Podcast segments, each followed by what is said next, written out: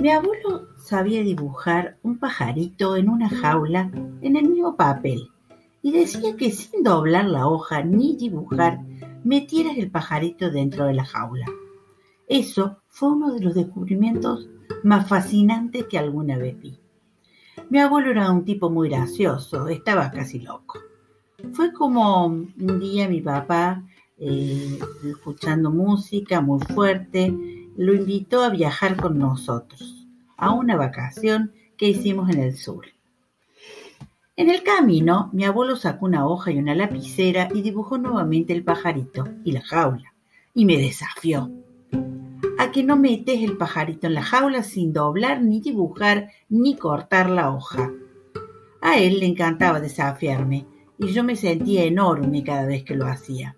Sí, era chiquita, pero me acuerdo que pensé, cambia tu punto de vista. Seis horas duró el viaje. Seis horas estuve pensando atenta, un punto de vista distinto. Miraba sin sacar los ojos del papel cómo podía hacer para poner el pajarito en la jaula. Llegamos, me fui a dormir. Todavía no me había dado por vencida.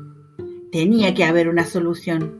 Me levanté, fui al cuarto de mi abuelo, lo miré, todavía estaba viendo tele, y le dije, acá está, ahí tenés el pajarito adentro de la jaula. ¿Y vos te animás a meter el pájaro en la jaula? Acordate, sin doblar, ni dibujar, ni cortar la hoja. Contame cómo lo harías.